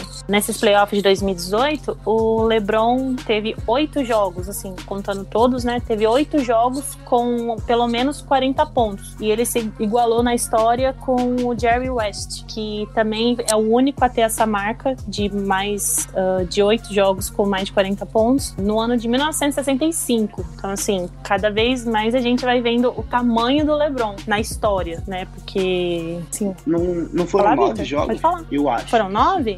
Certeza. Que eu tinha visto tinham sido oito, que ele se igualou com o Jerry West. Mas aí depois, qualquer coisa, a gente vê e eu atualizo lá no Twitter para vocês, tirando essa dúvida. Que nem eu tava falando, eu não imaginava que ia para sete jogos de forma alguma. E não imaginava que ia ser tanto sofrimento. Assim, como o Robert também trouxe o número dos que chegaram, eu fiquei extremamente decepcionada, que eu imaginei que seria outra coisa. Eu imaginei que eles ajudariam bem mais o LeBron. Então, era acreditar no LeBron, torcer para ele não cansar, para ele não sabe? Porque ou era ele ou não era nada. Porque parece que o time, assim, o time sempre foi em função dele, mas parece que eles não, não faziam por onde, sabe? Porque, ah, já tem o Lebron, o Lebron vai resolver de qualquer forma, então a gente não tem que se esforçar. Às vezes era essa impressão que eu tinha, porque não é possível, sabe? Mas de qualquer forma, a gente tinha o Lebron, a gente, né, fomos agraciados com este homem jogando na nossa equipe e ele foi surreal. Três jogos de 40 pontos e carregou o time Diferente na série. Diferente dessa da dessa impressão que a Evelyn teve de. Ah. Só pra confirmar, foram, foram oito pontos, foram oito jogos mesmo de 40 pontos. Ah, sim. É, essa Evelyn, a impressão, essa impressão que a Evelyn teve de tipo, ah, a impressão que se dá é que os caras já temos o Lebron, então não vamos fazer por onde, não vamos correr. Eu, pelo contrário, é, não tive essa impressão, a impressão que eu tinha era o que os caras podem produzir é isso. Não que podem, vai, eu tô exagerando também, mas tipo, o, a, o normal desses caras é isso. É tipo, ah, vamos lá, jogo 2, George Hill, seis pontos, três assistências assistências. É, Rude, 5 pontos. 5 pontos e uma assistência. Jordan Clarkson, 2 pontos e uma assistência em 14 minutos. Ou seja, era LeBron, LeBron, LeBron, LeBron ou LeBron. Se não fosse o LeBron, não era ninguém. Então, tipo, e o Love ali ajudando, mas o Love a gente sempre soube da, da importância do Love pro time. E, então eu vou bater nessa tecla, na tecla até o dia que eu tiver bem esquecido das coisas para não lembrar do Altman as burradas das trocas que ele faz, é, pique de 2024 pelo Wade, e esses caras que chegaram aí para ajudar o time a melhorar, só que eram caras piores do que o time já estava. E, novamente, não questiono nunca os jogadores serem a troca ser feita, mas por jogadores um pouquinho melhores, né? Pelo amor de Deus, os cara, você dá o cara que é duas vezes ao estar seguida aí pelo Rio, pelo Clarkson lá, é sacanagem. Mas, enfim, é, no jogo 3, ah, o jogo 3 foi bem disputado, o Cavs perdeu por, por dois pontos. Acho que foi o único jogo que o Indiana ganhou apertado, o resto, como o Vitor trouxe, foram 18 pontos de vantagem em um e 30 e lá vai pontos em outro. Não, mais 87 para 121, é, 34 pontos é, de vantagem de diferença pontos. no jogo 6. Então, tipo, era bem constrangedora a situação naquela ocasião. É, deixa eu trazer só os números desse jogo 6 aí. Eu lembro que na época, tipo, aquele negócio de, ah, vamos ter um jogo 7, é em casa, nós temos o LeBron, dá para ganhar. E vamos ganhar. Mas é, pensando, sendo um pouquinho mais realista, a gente, a gente olhava, poxa, a gente tinha no jogo 6 o Smith não ajudando em nada, o Corver não ajudando em nada também, com, com 6 pontos. O George Hill, acho que não, aqui, George Hill não jogou esse jogo 6, o Calderon teve que jogar, jogou 13 minutos também, não fez ponto nenhum, nem chutou, é, não, não teve nenhum ponto. Jeff Green mal. Não, o Jeff Green foi o que salvou, na verdade, com 13 pontos, foi o cara que conseguiu mais ajudar, mas o Clarkson mal, para variar, com 5 pontos apenas, castigando ali o aro. Era bem desesperadora a situação, mas deu para chegar. Chegamos no jogo 7, 105 a 101. Cavaliers conseguiu a vitória, carregados de novo no jogo 7 por LeBron James, trazendo aqui os states desse jogo 7, que foi o, o mais importante da série. Como já trouxeram aí o, o LeBron com 45 pontos. Quem mais ajudou o LeBron foi o, o, o Love e o Thompson, que já estavam no time a tempo, com 15 e 14 e 15 pontos, respectivamente. E de resto, Jeff Green com 5 pontos, George Hill com 11. Olha, o Hill passou de 10 pontos em um jogo, que legal. 11 pontos nesse jogo. Larry Nance com 1 um ponto, jogou 12 minutos. O Clarkson nem um ponto em 10 minutos jogados. O Rude nem um ponto em 7. E ninguém ajudou o LeBron nesse jogo mesmo, só o, o Thompson e o Love ali, mais ou menos ainda. Graças ao LeBron, o Cleveland Cavaliers passava ali de fase, ia para segundo, o segundo round dos, dos playoffs para enfrentar o Toronto Raptors. E aí eu deixo para Evelyn, Evelyn, fala aí o que, que foi Cleveland Cavaliers e, e Toronto Raptors, que eu acabei perdendo alguns joguinhos da série ali e quando eu fui ver a série já tinha acabado. é, então, na época era muito fácil jogar contra o Toronto, né, nos playoffs, porque foram, se eu não estiver enganada, que eu acho que não estou, foi o segundo ano consecutivo de varrida, né, uh, em relação a eles, e foram dois jogos apertados, né, que foi o primeiro jogo, que foi um ponto só de diferença, que foi 112 a 113 pro Cavs. O segundo jogo já foi mais, uh, mais tranquilo, que foi 110 a, 110 a 128, com 18 pontos de diferença. Esses dois em Toronto, né? Sempre bom frisar. E aí a série veio para os nossos domínios e ganhamos novamente. O jogo 3, se eu não me engano, eu acho que foi esse. Teve aquele game winner do LeBron também, Tava 103 Sim, a 103 e nos, foi esse, né? Nos últimos segundos que o LeBron atravessou a quadra e deu aquele, fez aquela cesta, subiu na, na mesa, foi surreal. Só quem tava assistindo para se arrepiar inteiro. E o último jogo também na nossa casa teve uma vitória, tivemos uma vitória de 35 pontos de diferença. Então foi rápida, foi sem, foi assim, né? Entre aspas, sem dor para nós, porque foram jogos, apesar de dois apertados, relativamente fáceis, não teve muita muita dificuldade assim. E o LeBron também teve 26 pontos no primeiro jogo, 43 no segundo, 38 no terceiro e 29 pontos no quarto jogo. Todos com plus-minus positivo. É, então, assim, mais uma vez o LeBron carregando, como sempre, tendo várias assistências. Uh, acho que ele teve duplo-duplo de em três jogos, se eu não me engano também, em relação a assistências e pontos. Mas é aquela coisa, né? Jogar contra o Raptors na época era muito tranquilo, era era muito fácil, que eu não sei o que acontecia, que os caras parecia que tremia, né? Tanto é que surgiu o meme de Lebronto, né? Vocês com certeza lembram disso. Então foi suave. Vitor, e a gente olha pro time de Toronto, era um time melhor treinado do que o Cavs. Você tira o LeBron do Cavs, o melhor jogador do Cavs, e tira o melhor jogador do Toronto na época era o DeMar DeRozan. O time do, do, do Toronto era muito mais time que o Cavs, o do, dos, dos, restantes ali. É, Kyle Lowry, o Valenciunas, pivôzaço, sou fã, o Anyobi, o Sérgio Baca. No banco já vinha ali o Pascal Siakam evoluindo um pouquinho, o Fred Van Vliet. Era um time bom, mas pegava o Cleveland Cavaliers e aí responde pra gente aí, na sua opinião, o que, que acontecia realmente? Porque bem treinado o Cavs não era, a gente sabe. O time do Lu não era, não era um time bem treinado. Com qualidade, além do LeBron, beleza, Love, Thompson ali faziam muito bem os seus papéis, mas além do LeBron ali, o armador, o chutador, a gente já trouxe aqui os números do Rio, não quero nem ver os próximos, já me estressei de lembrar do Rio de novo. O time do Cavs, enfim, era um time que se você olhasse às vezes no papel, ou taticamente treinado ali, era baixo e o Cavs sempre castigou o Toronto nessa época de, do LeBron aí, 16, 17, 18. Conta pra gente aí, na sua opinião, o que você acha que realmente acontecia nesse jogo? De fato, o time do Toronto era muito melhor treinado do que o Cavs, tanto que o Dwayne Casey nessa temporada foi o técnico do ano. E, cara, eu acho que além da,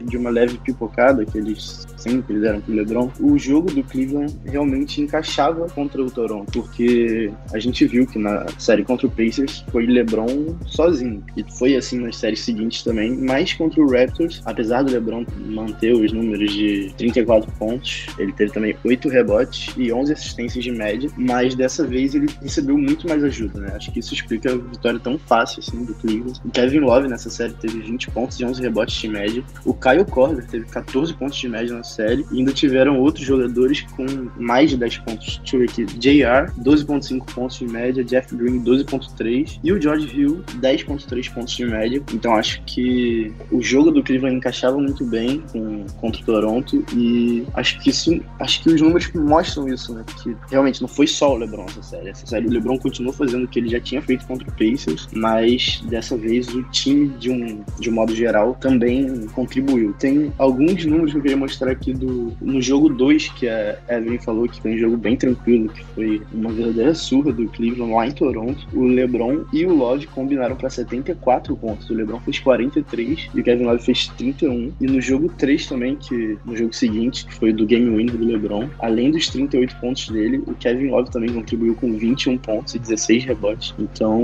o Love, principalmente o Love e o Kyle Korver também, foram peças bem importantes nessa série e contribuíram bastante para essa, essa varrida. Vamos lá. Eu já, eu já me estressei com o Rio e vou continuar. Vai ser a última. Cavs 1 a 0 venceu o jogo 1 contra Toronto. O Cleveland Cavaliers fez 113 pontos no jogo. O George Hill jogou 28, mais de 28 minutos. Ele fez 4 pontos. 4 pontos. Fecha o olho e escolhe assim. É, não precisa ser o Azaia, não precisa Azaia, Derrick Rose, alguém lá que tava jogando na, na Summer League, seja quem for. Eu duvido, eu troco o nome se o cara não, não faz mais de 4 pontos não jogando 28 minutos de um time que marca 113. E teve tipo um aproveitamento de 28%. Não tem condições, cara. Tem condições o que ele jogou nesses, nesses playoffs e o que ele jogou em Cleveland nessa primeira temporada. Realmente foi, foi um absurdo. Tá bom, parei. Cada jogo que eu olhar, o Rio vai fazer 5, 6 pontos e, e vai deixar mais puto ainda. 4 a 0 Cleveland Cavaliers. Além do LeBron ali, deixa eu ver aqui alguém que teve algum destaque nesse jogo. Qual foi o jogo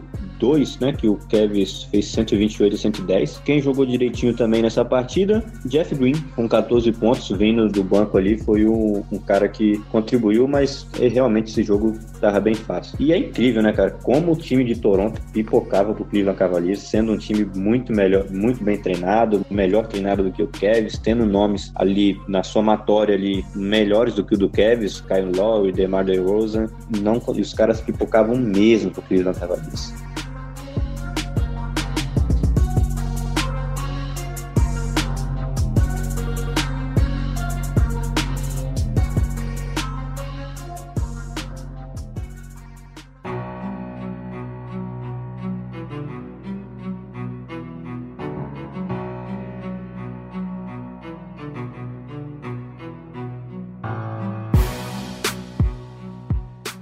Final de conferência leste. Agora o Cleveland Cavaliers chegava ali na ocasião para enfrentar a equipe do Boston Celtics. E esse jogo, essa série foi novamente uma série que foi pro jogo 7, teste para cardíaco. E LeBron James novamente mostrou que aquele time era ele ou era ele. Vitor, fala um pouquinho pra gente aí dessa série contra os Celtics. Foi outra série ali de teste para cardíaco, como diria o Galvão Bueno, não tem outra, outra nomenclatura. Jogo 7 em Boston, TD Garden e LeBron James novamente decidindo em favor do Clippers. É, então, nessa série, diferente da do Toronto, o time voltou a ser o mesmo time da, enfim, de toda a temporada, da série contra o Pacers, e o LeBron teve que carregar o time literalmente sozinho, porque ele teve média de 33 pontos, 9 rebotes, 8 assistências, em 41 minutos, ele teve já 41 minutos por partida. Kevin Love foi o segundo maior pontuador com 12,5 pontos, mais ninguém chegou nos dígitos duplos de pontuação. Nessa série, no jogo 2, o LeBron, mesmo com o LeBron fazendo 42 pontos, 10 rebotes, 12 assistências, triple-double, e Kevin Love com 22 rebotes, ou melhor, 22 pontos e 15 rebotes, o Cavs perdeu lá em Boston, né? O Boston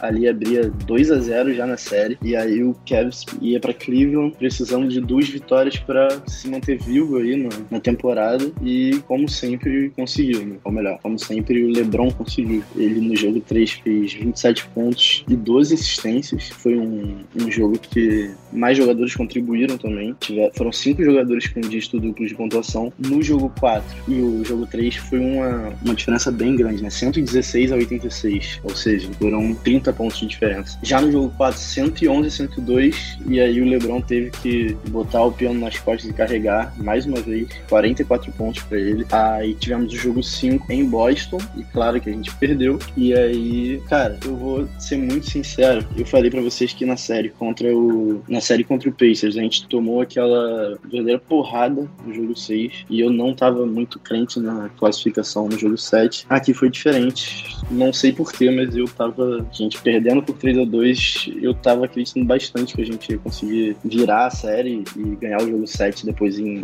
lá em Boston. E aí o LeBron simplesmente fez uma das partidas mais incríveis que eu me lembro de ter visto dele, que foi o jogo 6 em Boston, que ele fez 46 pontos, 11 rebotes, 9 assistências, quase sozinho, né? Porque o Kevin Love não pontuou, ele saiu com 5 minutos de jogo, se machucou. E aí, Robert, pra sua alegria, George Hill fez 20 pontos nesse jogo, ajudou bastante também o LeBron. O Jeff Green também foi bem nesse jogo. Como deixa eu ver os números de Jeff Green, eu, lembro que ele foi bem, que ele jogou bastante tempo no lugar do, do Kevin Love, que saiu machucado. O Hill fez 20 pontos no jogo 7? Não, no jogo 6, no jogo 6. Ah, tá. Pensei que era no jogo 7. Nossa, eu também um susto, não é possível. 20 pontos e o, o Jeff Green 14. E aí, cara, o jogo 7, de novo.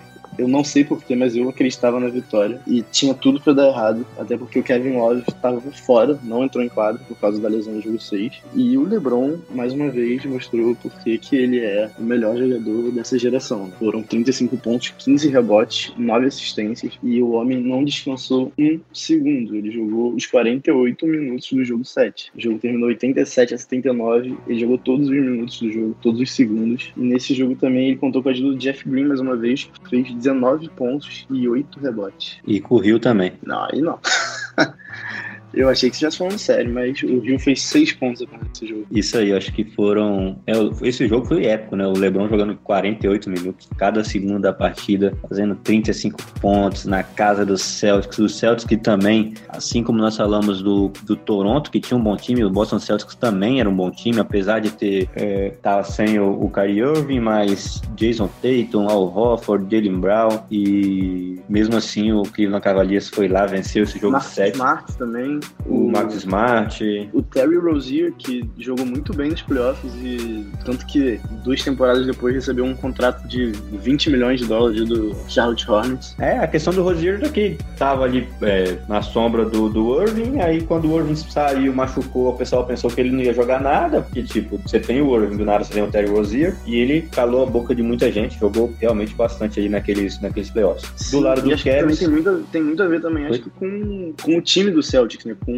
o esquema de jogo, com o, treinador, porque, cara, qualquer, qualquer jogador que entra naquele time ali, o, o Brad Stevens dá, dá um jeito de fazer o cara jogar. É um treinador que eu que eu pago muito pau. É a questão de maximizar o, o, talento do cara, né? Tipo, é, a gente viu o Azaia jogando, armando esse time uma temporada atrás. Tipo, o cara, o treinador consegue maximizar ali o, o jogo de cada atleta. Diferente do Kevs, né? Tipo, você, os caras chegavam lá, tipo, se vira aí, toca a bola no LeBron, vamos ver no que dá. No dia que o LeBron falou que não jogava mais, que não que iria sair de Cleveland, a gente viu como que Cleveland esteve na primeira temporada sem o LeBron aí em 2019. Mas enfim, Evelyn, traz pra gente aí um pouquinho dessa série, é, como você, o que você pensou aí que, que iria acontecer com Cleveland perdendo por 2 a 0 ali após os dois primeiros jogos, é, vindo de duas derrotas, perdão, após os dois primeiros jogos, depois tendo que jogar a partida decisiva, jogo 7 em Boston. Conta pra gente um pouquinho do que foi essa final de conferência. Assim, se, se nós fôssemos uh, tirar o lado torcedor, né, da, da figura, todo mundo ia falar que o Cavs não ganharia nenhum round, porque como vocês já mencionaram aqui, Pacers era melhor treinado que o Cavs, o Toronto Seed Run nem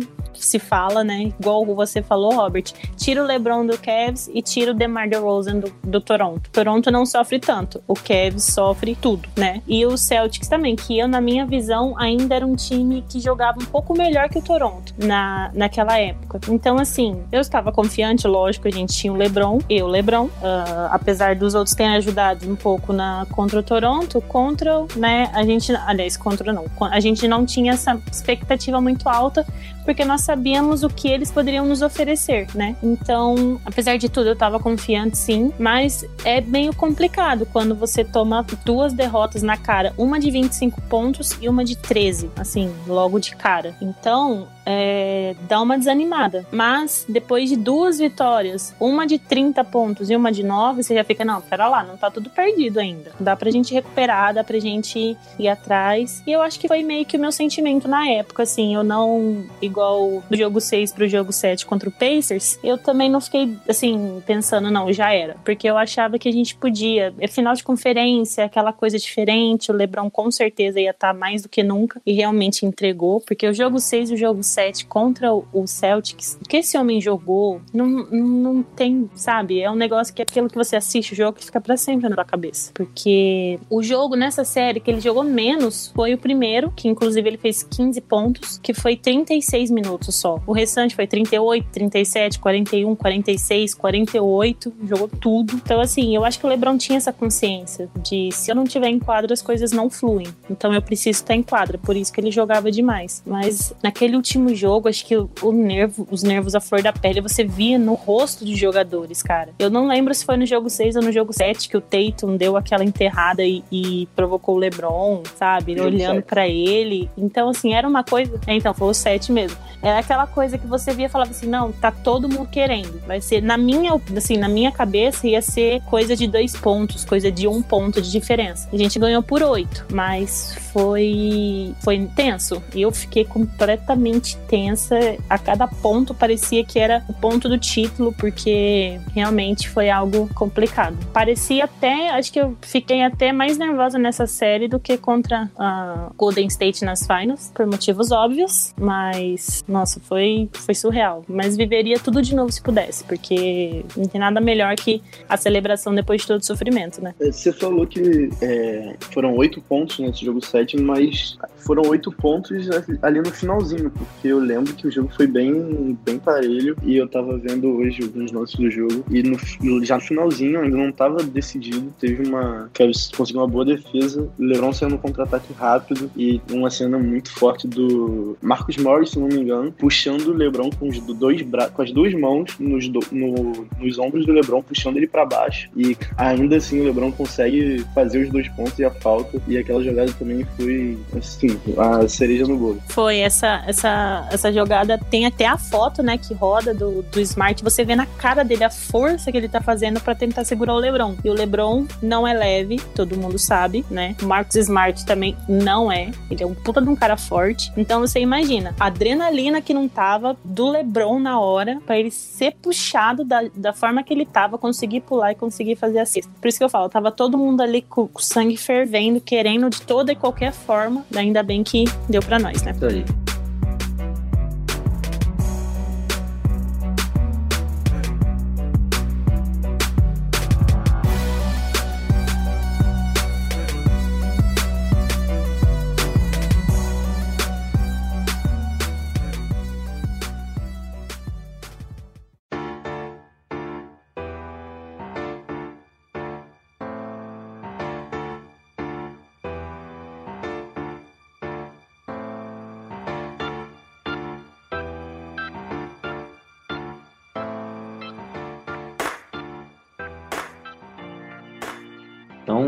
Vocês puderam ver, o Cavs, um time pior do, na época do que o Toronto, do que os Pacers, do que os Celtics, passava pelos três e chegava à final da NBA. Mais uma vez, pelo 1, 2, 3, quarto ano seguido, contra a equipe de Gold State, Cleveland Cavaliers e Gold State Warriors. O time de Gold State, amplo favorito. Eu acho que se a gente tirar a parte do clubismo, o que dava para esperar dessa série era realmente uma varrida. Se você fosse apostar, ah, aposta aqui, é, quanto que você acha que vai ficar essa série? O cara que não torce por nenhum dos dois e acompanhava a NBA era 4 a 0 ou no mínimo, no máximo um 4 a 1 pro Gold State. Só que a gente sabe que o jogo é jogado, como dizem os um bom de estado, o jogo é jogado, lambaria pescado, né? E o jogo 1 era o que, na minha opinião, se o Cleveland Cavaliers quisesse ter alguma chance nessa série, teria que acontecer alguma coisa ali, teria que mostrar algo ali. Era um time, era o azarão, era um time que quando perdia, perdia de 20, 30 pontos nos playoffs, como foi para os Pacers, como foi em algumas derrotas é, em fases anteriores, contra a seleção, a máquina que vinha, a seleção que vinha jogando Gold State, e chega no jogo 1, Cleveland Cavaliers perde na prorrogação eu vou dar, deixar daqui a pouco para os meninos falarem aí o, mais sobre aquele final de jogo, deixar esse prazer aí para eles. Não, não quero nem contar o que aconteceu naquele fim, mas só trazendo. Eu me é, então recuso, é Vitor, é todo teu. Só trazendo o que aconteceu primeiro durante o jogo ali, do que aconteceu no jogo em si. A gente pega os states no final do jogo, vamos lá. LeBron James, 51 pontos, Kevin Love, 21 pontos, J.R. Smith, 10 pontos. É, dando um spoilerzinho porque o Vitor vai trazer, o Kevs empata ali o jogo no tempo normal, com o LeBron fazendo 51, Toby 21 e o Smith ali ainda fazendo 10 pontos. Esquece o Smith, na verdade. 50, LeBron e Love combinando para 72 pontos.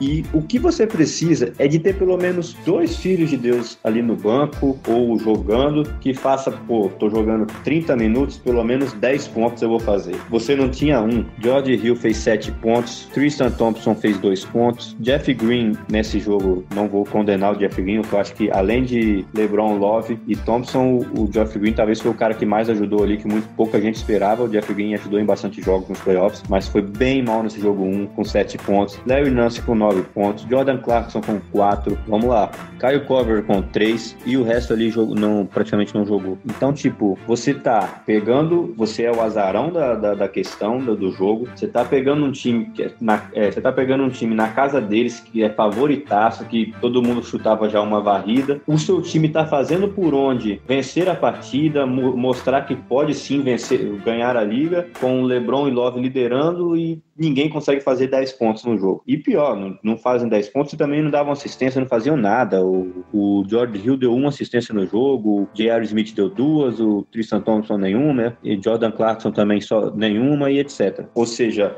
Aqui a gente vê o que faltou de alguém para ajudar o LeBron, alguém para ajudar o Kevin Love, alguém para ajudar o Cleveland Cavaliers em si. Não teve. O Kevin fez trade, o Kevin trocou pensando em, em melhorar o time, mas trouxe jogadores que pouco agregaram, que pouco tinham feito alguma coisa na carreira e assim não fizeram, pouco agregaram ali nesses playoffs. Então, Vitor, conta pra gente aí como é que foi esse final de, de jogo 1 entre Cleveland Cavaliers e Gold State. Um ponto de vantagem para o Gold State Warriors, bola com Cleveland Cavaliers, microfone é todo seu. Então, o, pra começar, o LeBron nesse jogo 1 que ele jogou foi, assim, sacanagem. 51 pontos, 8 rebotes, 8 assistências, 19 de 32 nos arremessos de quadra, né? Aí praticamente 60% de aproveitamento. E assim, eu não me lembro de ter visto, claro que eu acompanho a NBA aí é uma década, mais ou menos. Eu não, acompanho finais nos anos 90, 80, tudo mais. Mas eu não me lembro de nenhuma atuação tão dominante no jogo de final de NBA. E mesmo assim, não conseguiu vencer o jogo. Aí também acho que não só por causa do, do time ruim, mas também porque do outro lado tinha só apenas um dos melhores times da história do basquete. O time que no ano teve 73 vitórias, 9 derrotas, e no ano seguinte adicionou o Kevin Durant, que é provavelmente o segundo melhor jogador da NBA nos últimos 10 anos, atrás só do LeBron. Mas então, no final do jogo, é. Ai, não gosto nem de lembrar. Kevin teve dois lances livres pra empatar e virar o jogo, na bola na mão do George Hill. Ele acerta o primeiro e erra o segundo. Agora eu nem me lembro quem, quem pega o rebote. Alguém me lembra? O Smith, o louco. Não, mas ele pegou o rebote ou ele. Alguém deu um tapa e a bola sobrou pra ele? Não, o cara errou o lance livre e aí deram aquela disputa ali. Ele, Ele mesmo mesmo, pegou o o rebote, em si, rebote. quem pegou foi ele. Isso. Mas foi aquele tapa da Ele disputa ali que não pegou- conta. Ele pegou o rebote e saiu correndo pra trás, foi? Isso, faltando Meu dois, três, quatro segundos pra acabar o jogo. E assim, É, ao invés de pedir tempo, entendendo nada. ele ficou segurando Eu, lá a quando, ele, quando ele, ao invés de ir pra sexta, ele recuou. Eu imaginei que ele tava fazendo isso pra pedir um tempo. Eu nem, agora nem lembro se o Kevin tinha tempo, mas na hora que ele fez, eu falei, não é possível, ele ia pedir tempo. Não e ele tinha. simplesmente. E, e ele não sabia disso. Ele não sabia que não tinha tempo, não sabia o resultado do jogo, não sabia nada. Ele tava completamente perdido, não sabia o placar, né?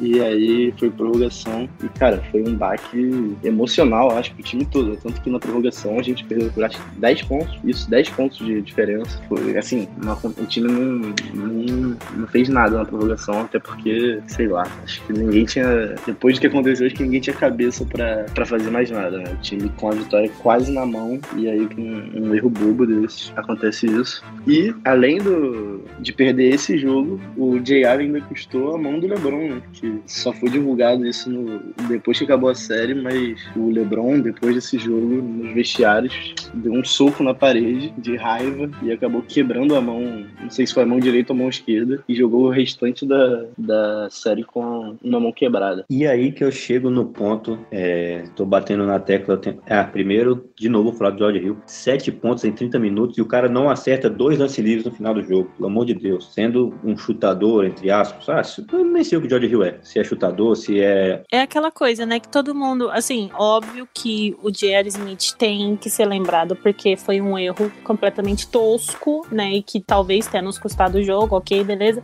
Mas todo mundo esquece ou não cita o fato do George Hill ter errado os lances livres. Que se ele acerta, a coisa poderia ter sido completamente diferente. A gente poderia ter ganhado o jogo, assim, entre Sim, aspas, sim. tranquilamente, sem precisar de overtime e etc, né? E se o, se o Cavs Sim, de certa forma, ele Cavs é o culpado. jogo, não, não vou dizer que o Cavs seria favorito pra vencer a série, mas acho que seria uma, uma série muito diferente do que foi, né? Até porque eu tenho, assim, quase certeza de que aquele final de jogo deixou o time muito abatido pelo restante da série. E principalmente o LeBron, né? Não só abatido, como acabou machucando a mão depois, então foi uma tragédia. E aí vem um questionamento. Ah, de novo, meu Deus, vou parar dessa troca. Vamos trocar o Wade porque não tá dando bem no vestiário. O Derrick Rose porque já é a cara da encrenca. Vamos deixar o cara que é o, o amigão lá. Tá lá, o J.R. Smith, o amigão. O cara que tá jogando, não sabe que o seu time não tem, não tem mais tempo pra pedir, não sabe que, seu, que o jogo tá acabando faltando 3, 4 segundos e ainda faz o LeBron quebrar a mão de raiva. É o cara, é o amigo, é o cara que se dá bem com todo mundo e etc, etc, etc. Por isso que eu sempre bato na tecla de, cara, beleza, você se dá bem com todo mundo ali no vestiário é importante, o vestiário da equipe é importante, mas mais importante que isso é o que o cara joga, é o que o cara sabe jogar. Aí a gente pega na outra temporada, na temporada seguinte, a gente vê tantos lances do Games Winners do, do Dwayne Wade em Miami, etc. Do o próprio Derrick Rose agora jogando até bastante no, no- em Detroit. E, e ia cair a gente com o George Hill, errando o lance livre, que daí uma vitória no, no primeiro jogo da final da NBA fora de casa, e com o J.R. Smith totalmente perdido é, em outro planeta, digamos assim, naquele final de jogo ali. Então acho que o Cleveland Cavaliers pagou sim por isso. Esse negócio de querer ter a rapaziada boa de grupo, a rapaziada amigo de um e de outro, e no final jogar mesmo, que é o que importa. Esses caras não agregaram muita coisa. O Smith nesse jogo só fez apenas 10 pontos em quase 40 minutos de partida. O George Hill fez 7. Então o Cavs acabou pagando um pouquinho por isso. Evelyn, depois desse jogo 1, bem praticamente um jogo 1 que dava pra ser ganho, aí como o, ah, como o Victor trouxe, né? Tipo, o jogo ainda foi pra prorrogação e aí não tinha mais quem. Geralmente no, no, no basquete é assim, né? Nem na NBA. Hoje eu tava postando em um jogo que de camarões, vocês terem uma ideia, um basquete de camarões, um time ganhando por dois pontos com a bola no final, acabou cometendo um turnover, tomou um empate na prorrogação, tomou uma, uma lavada. E assim na NBA e em tudo que é basquete. Os caras não tem mais, mais ânimo, parece, que para você jogar um jogo depois de, você, de, de um jogo que tava. jogar uma prorrogação de um jogo que tava na mão para ser ganho ali no tempo regulamentar, nos minutos, nos lances finais ali. Então, depois disso, Evelyn, foi só ladeira abaixo mais ainda, né? LeBron com a mão quebrada, Cleveland Cavaliers varrido. Eu confesso que, particularmente, depois, de, depois dessa, de- disso que aconteceu, eu realmente não consegui ter, pensar em nada de positivo. Já, já esperei uma, uma varrida ali depois, depois que o Cleveland Cavaliers perdeu o primeiro jogo. Fala um pouquinho pra gente aí do que foi essa final, essa, essa final da NBA pra você. Ah, então, Robert, é, foi um, um baque, assim, acho que se pra gente tava assistindo, que somos torcedores, já foi essa coisa ruim, esse balde de água fria, imagina pro próprio LeBron, né, que, pô, 51 pontos, dando a vida ali dentro, e aí o pessoal não ajuda de jeito nenhum, aí um erra o livres, o outro não perde tempo, sabe? É... E outra, o LeBron também, né? Apesar de parecer um robô, não é. E já vinha de jogos e mais jogos e mais jogos e mais jogos da, né, das conferências e cansado. E tenta, tenta, o pessoal não ajuda. Então, assim, eu já sabia que a gente ia perder. É... Porque o nosso time não era melhor que 2016, óbvio. Uh... O Golden State estava com aquela dinastia, né? Duran, Curry, Clay Thompson, Draymond Draymond Green, enfim, é, eu não esperava uma vitória nossa de forma alguma, mas também, assim, eu não esperava que, após esse primeiro jogo, sim, eu imaginava que poderia vir uma varrida e tudo, mas eu não achava que viria. Pelo menos durante o, o jogo 1, um, pela forma que tava jogando o LeBron, né? E assim, é, mas foi complicado, porque o LeBron jogou 47, 43, 46 e 40 minutos durante as finais. Então imagina, um cara de 30 e poucos anos, né? Apesar do físico e tudo, cansa, cara. Você fazer tudo sozinho, você deve desgastar demais. Então, assim, e mesmo assim ele entregando, tipo, pontuações altas, rebotes, assistências. Se não me engano, ele teve até um triplo-duplo durante, durante essa série, as finais, né? E teve um jogo jogo que ele meio que ficou ali no duplo-duplo, quase no triplo-duplo. No jogo, foi no jogo então... 3 do triplo-duplo e no jogo 2 ele ficou um rebote do, do triplo-duplo. Né, então, aí você imagina, né? Tipo, vem daquele monte de jogo na, na Conferência do Leste. E aí joga 40 e tal lá de minutos. E fazendo quase triplo-duplo, carregando o time inteiro nas costas e ninguém ajuda. Aí tem essa, esse overtime no primeiro jogo logo. E aí, se eu não me engano, também foi nesse primeiro jogo que o Draymond Green deu, colocou o dedo no olho dele, que sangrou. Ele jogou o restante da série com o olho sangrando e tinha a mão quebrada, sabe? E aí o primeiro jogo a gente perdeu por 10. No segundo, que já tava, acho que tudo abalado, foram 19 pontos. Aí no terceiro em casa a gente perdeu por 8 e aí acho que o último jogo já foi, ah, vamos só para cumprir tabela mesmo e dane-se, perdemos por 23 pontos. Então é. Foi, foi triste. Eu fiquei chateado, fiquei triste, na verdade, bem triste. Não pela derrota em si, porque eu já esperava e imaginava, mas pensando no LeBron, sabe? No tanto que ele entregou, no tanto que ele fez, no tanto que ele deu. Uh, eu li uma vez uma pessoa no Twitter mesmo falando: ah, vocês ficam deusando o LeBron, mas ele recebe por isso, ele faz por isso. Cara, não é. A gente percebe que ele tem o amor por isso, pelo que ele faz, pelo basquete. E apesar de ter ido para Miami, tá no Lakers agora, a gente percebe o amor dele pelo Cavs, por Ohio. Então, assim, eu imagino, eu fiquei mais triste por imaginar a forma que ele tava, sabe? Porque deve ser frustrante pra caramba. Então, assim, é, deixando o lado torcedora, né? Assim, pensando no homem LeBron James. Ele deve ter ficado muito triste, muito mal. Ele realmente é um cara que dá pra ver que, que gosta de Cleveland, realmente, da cidade. Eu lembro, acompanho bastante o, o Cleveland Indians na, na World Series de 2016, ele presente acho que quase acho que em todos os jogos do, que o Cleveland fez em casa naquela World Series, o home run que acontece ali no final da partida, épico, que o, o, o Indians empata o jogo, o LeBron James comemora quase o mesmo tanto que ele comemorou o título da NBA em 2016, então, tipo, ele tem realmente essa coisa com, com o Ohio, com, com Cleveland, né? E é difícil depois jogar, fazer o que ele faz sozinho e não ter ninguém. Mas também fazer o quê, né? Quem tinha potencial para ajudá-lo, o Cleveland Cavaliers não teve paciência, o Cleveland Cavaliers trocou. Parabéns pro nosso querido Altman. Não, só para finalizar essa parte do LeBron, é, em relação a esse negócio do amor dele por Ohio, tava o perfil da NBA postou tipo um mixtape da, das finais de 2016 e aí no finalzinho tem aquela entrevista que ele dá para Doris que ele tá chorando que ele grita que ele grita Cleveland this is for you e aí ela pergunta para ele ela pergunta assim uh, depois de, de títulos com o Miami ganhando aqui agora um único título, qual que é a diferença? Aí ele, tipo, chorando assim, fala: Eu tô em casa. Então é, é isso que demonstra o amor dele pro raio, por, pelo Kevs, porque a, sobrepondo assim o basquete em si, né? Então por isso que eu acho que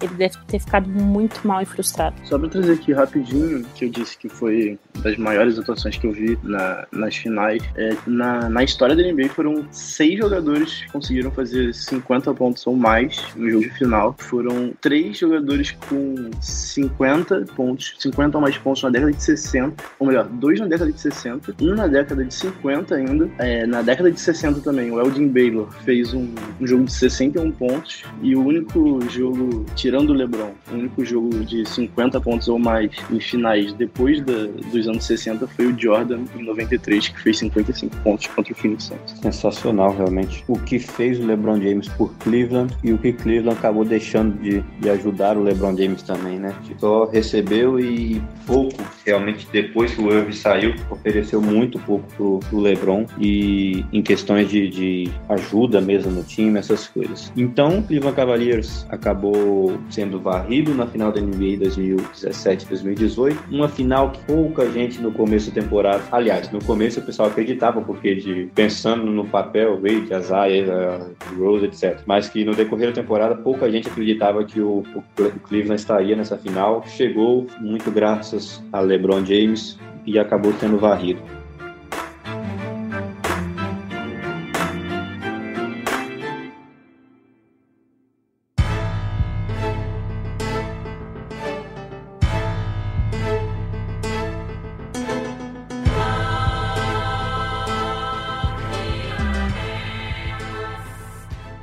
Vou fazer, já caminhando para o final do programa, né? Eu acho que o episódio tá, tá bem grandinho mesmo. Fazer uma pergunta para cada um. Queria saber de vocês, aonde vocês acham que esse time chegaria sem o LeBron James? A gente viu que na temporada regular o time foi quarto colocado, teve 50 vitórias e 32 derrotas, foi indo nos playoffs até, até a final, onde foi varrido. Sem o LeBron, esse time, em que posição ficaria, a opinião de vocês, no, entre os 15 ali da Conferência Leste? É, o time que terminou a temporada o time que iniciou a temporada? Pode fazer com os dois. Pode dar opinião se fosse o time que começou e depois se fosse só o time que terminou mesmo. Se fizesse essa troca aí no meio da temporada, que ia dar mais ou menos no mesmo, metade da temporada com um time, metade com o outro, eu acredito que não, que não chegaria, que chegaria ali mais ou menos em 30 vitórias e ficaria bem longe dos playoffs. Ah, eu acho que se fosse com um time que começou, eu acho que talvez ficaria ali na metade, em sexto, sétimo, uh, porque a nossa conferência ela é fraca, né? Querendo ou não, ela é fraca. Então eu acho que um time com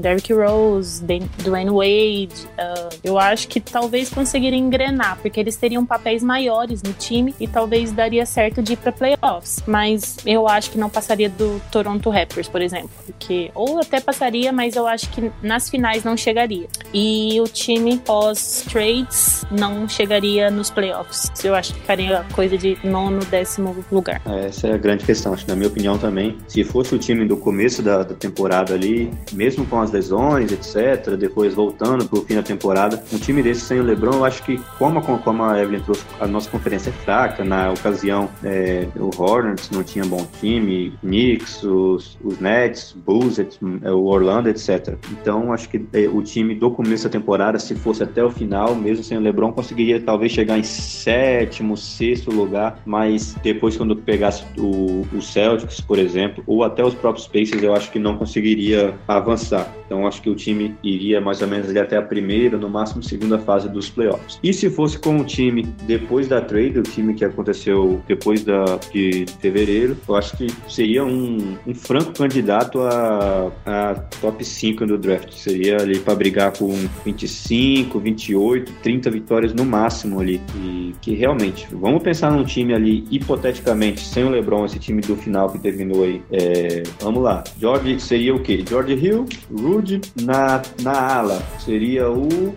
É, podia ser o Jerry Smith na 2, com o Rude na 3, Love e Tristan Thompson. Eu, para mim, assim, apesar de eu ter o Love e o Tristan Thompson ali no garrafão, o, a parte, o perímetro desse time seria bem fraco ali, ali com os armadores, os, os alas Dallas, etc. Então, acho que um time desse não, na minha opinião, não ficaria, fica, brigaria ali, pensaria mais no draft, na pick do draft, do que em, em playoffs. E vamos lá, para realmente encerrar, queria saber de vocês ali, de 0 a 100, a porcentagem que esse Cleveland Cavaliers foi LeBron James. A porcentagem de, deixa eu reformular, deixa eu tentar, vocês me entenderam, né? Tipo, quantos por cento foi LeBron James nesse Cleveland Cavaliers? 10%, 20% do time foi o LeBron James, até mais?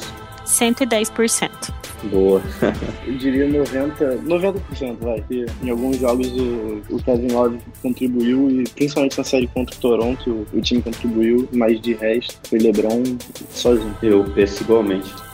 Mas falando sério agora, falando sério agora, eu acho também nessa faixa, uns 90, 95%, porque uh, como a gente debateu, né, todo esse episódio, o time não ajudou o LeBron. Só em alguns jogos esporádicos, só na série contra o Raptors. Então, se foi ver, foi o LeBron a temporada inteira. Então, acho que qualquer coisa menos que isso seria injusto com ele. Porque às vezes as pessoas, às vezes tem gente que tá começando a acompanhar a NBA agora, que acabou ouvindo o podcast, podcast que já foi longe aí, graças a, a, a quem a vocês estão ouvindo, né? Tipo, vários países, etc. É, às vezes, gente nova ouvindo e fala, poxa, mas como assim não ajudou? Só o LeBron, se o cara faz ali 40 pontos por jogo, 50 pontos por jogo e o time faz 100. Mas, tipo, é questão mesmo de que, não vou dizer, ai, chutando por alto, qualquer outro jogador ali do lado ajudaria mais o LeBron do que esses que, que terminaram a temporada com ele. E principalmente eu falo ali nas posições de armadores, de, de alarmadores, por exemplo. Então, eu também chuto na casa dos 90% aí o,